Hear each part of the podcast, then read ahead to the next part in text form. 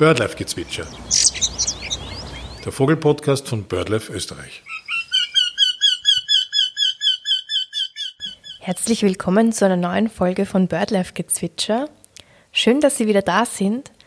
An dieser Stelle möchte ich mich gleich für die freundlichen E-Mails der letzten Tage bedanken. Wir werden bestimmt den ein oder anderen Themenwunsch das nächste Jahr aufgreifen. In dieser Podcast-Episode klären wir alle Fragen zur Stunde der Wintervögel 2022, die von 6. bis 9. Jänner 2022 stattfinden wird und geben im Anschluss hilfreiche Tipps zur winterlichen Vogelfütterung. Aber was ist überhaupt die Stunde der Wintervögel? Das frage ich, Lisa Lugerbauer, meine Kollegin und BirdLife-Mitarbeiterin Katharina Lupal.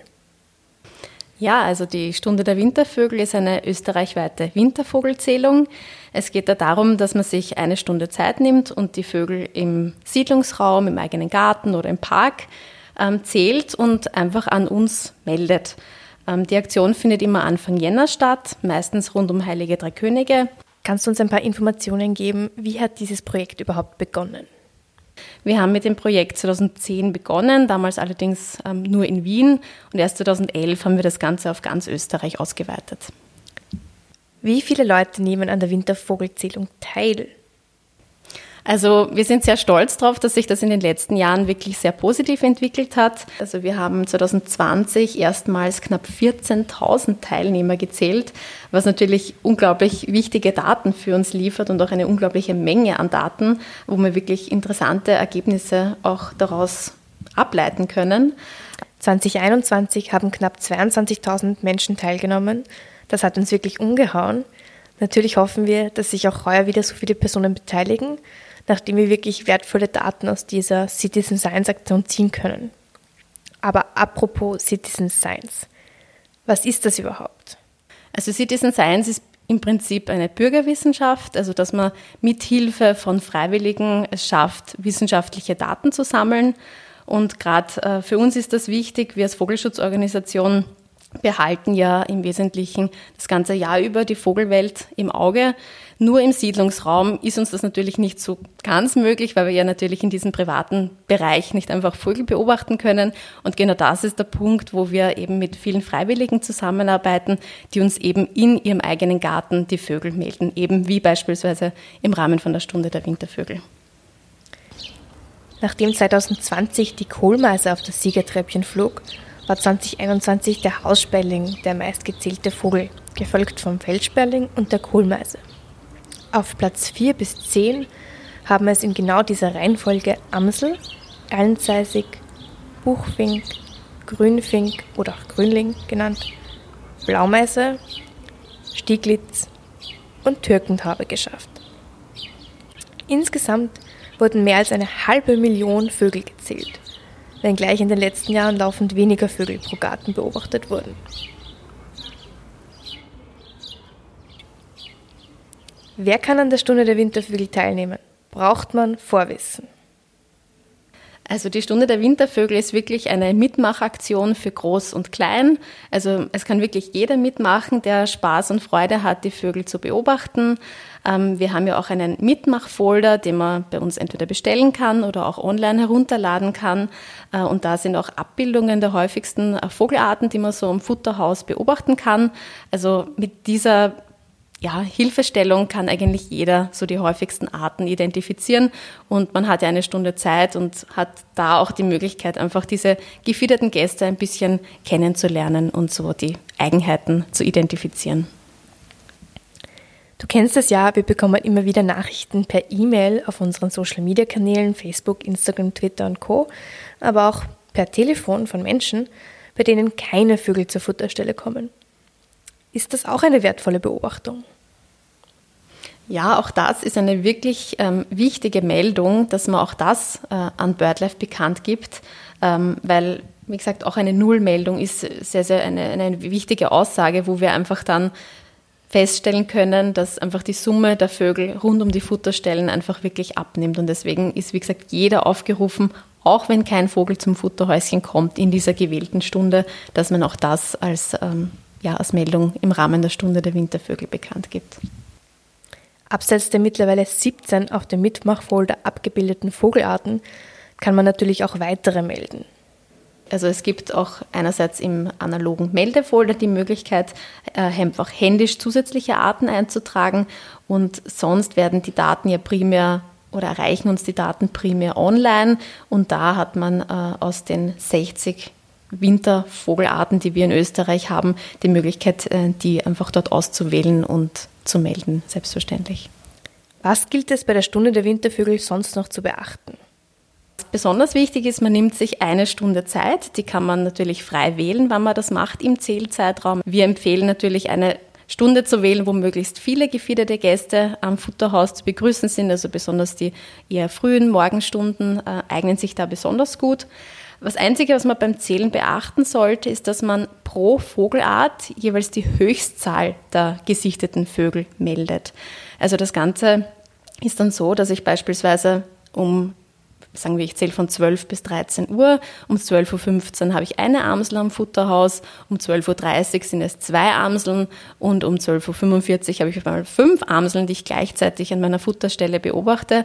Entsprechend melde ich fünf Amseln, weil ja das die sind, die ich gleichzeitig beobachtet habe.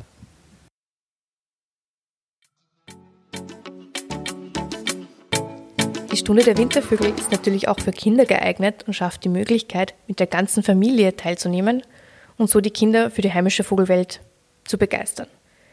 Was bei den Kindern in unserem BirdLife-Umfeld immer wieder gut ankommt, ist das unter Anführungszeichen Backen von Keksen für Vögel, wobei diese gar nicht gebacken werden müssen. Eine Anleitung dazu finden Sie auf unserer Website www.birdlife.at. Den Direktlink finden Sie auch in den Shownotes dieser Podcast-Episode.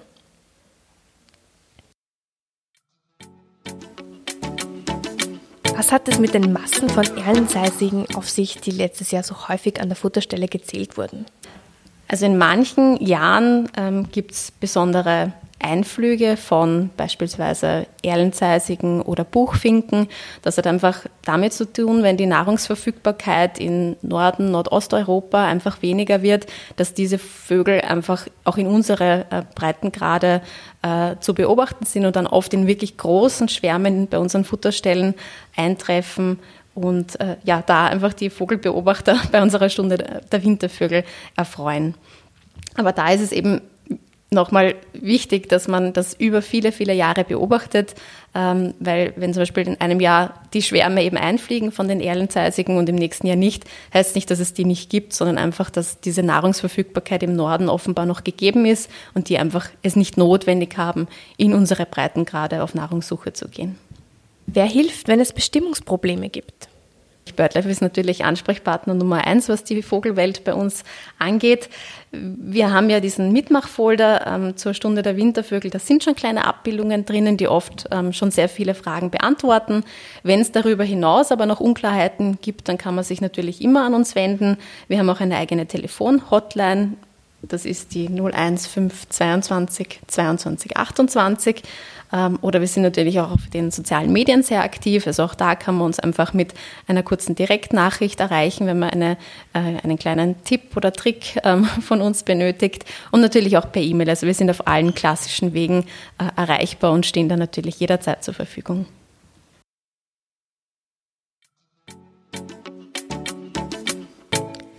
Wie auch schon 2021 gibt es auch bei der 13. Stunde der Wintervögel wieder die Möglichkeit, uns Vogelfotos via Foto-Upload auf unserer Meldeseite zur Verfügung zu stellen.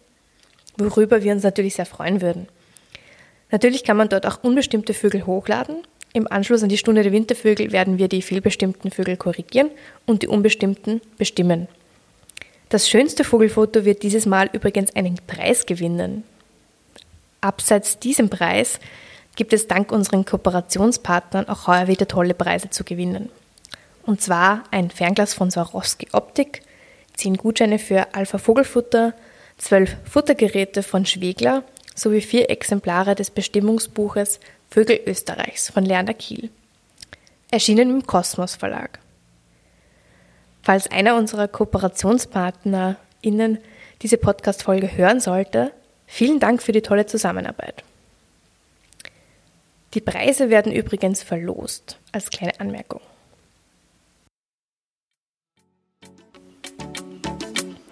Wenn man im Zuge der Stunde der Wintervögel Mitglied wird, winkt ja ein ganz besonderes Geschenk.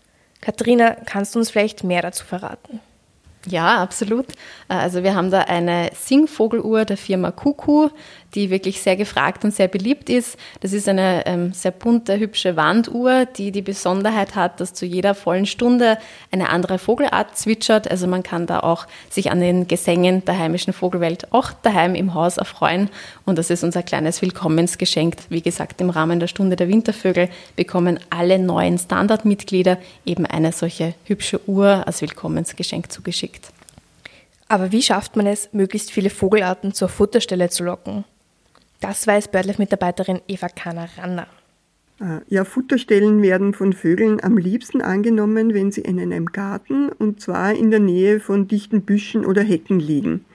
Äh, denn Vögel äh, starten am liebsten von einem Versteck aus zur Futterstelle und ziehen sich dorthin auch wieder zurück. Und ja, wenn eine Futterstelle allzu frei liegt, dann ist sie einfach weniger beliebt und wird nicht so gerne angenommen.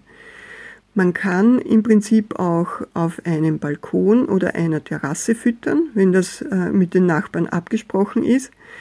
Äh, man muss aber nur beachten, wenn dieser Balkon allzu hoch und exponiert liegt und der nächste Baum zu weit weg ist, äh, dann hat man einfach nicht so gute Chancen, dass diese Futterstelle auch angenommen wird.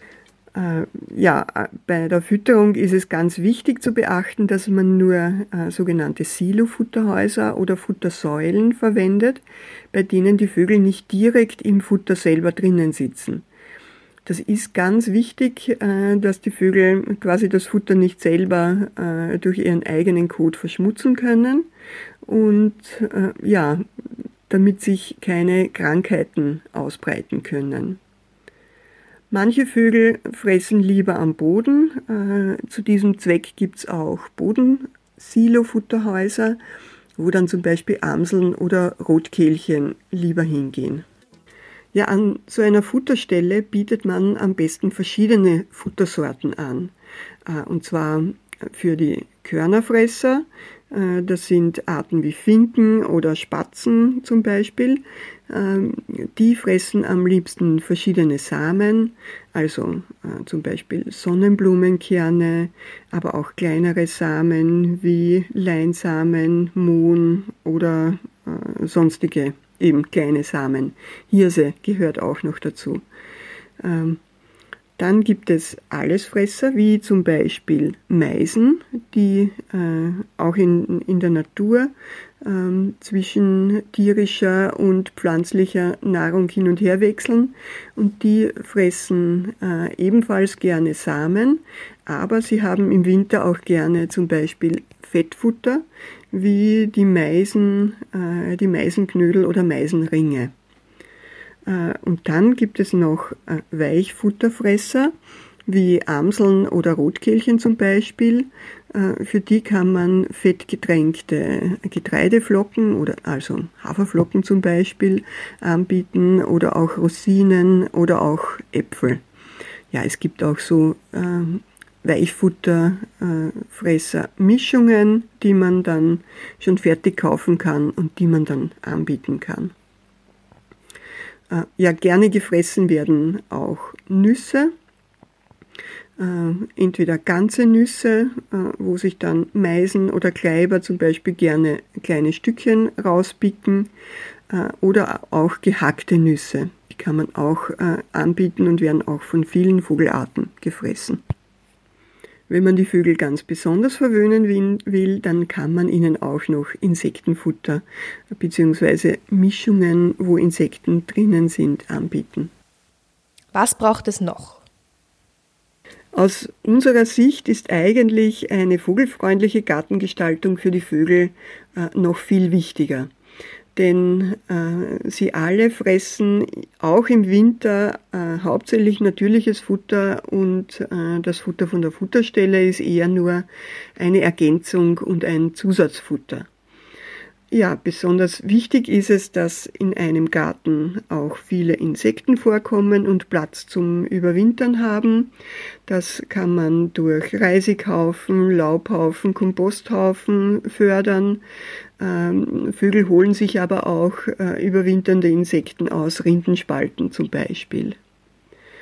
Äh, heimische Beeren und Früchte äh, sind auch eine wichtige Nahrung im Winter also zum Beispiel Hagebutten, also Hätscherln, äh, Weißdorn, Efeu, äh, Vogelbeere, ja, das sind alles heimische äh, Sträucher und Gehölze, äh, die eine wichtige Nahrung darstellen können. Ja, und für Körnerfresser ist es im Winter sehr wichtig, dass man die Samenstände von Stauden und Wildpflanzen im Winter auch stehen lässt, ähm, damit diese dann äh, die Samen im Winter herausholen können. Äh, Beifuß, Melden, Gänsefuß, das sind äh, so äh, Pflanzenarten, die im Winter wichtige Samen bieten. Das war's auch schon mit dieser Podcast-Folge. Wir hoffen, es war etwas Neues für Sie dabei und wir freuen uns, wenn Sie das nächste Mal wieder einschalten. Außerdem würden wir uns freuen, wenn Sie unseren Podcast auf Apple Podcasts, Spotify, Deezer, Soundcloud und Co. abonnieren bzw. folgen. Weiters veröffentlichen wir nun ausgewählte Folgen auch auf YouTube. Bis bald und fröhliches Vogelbeobachten.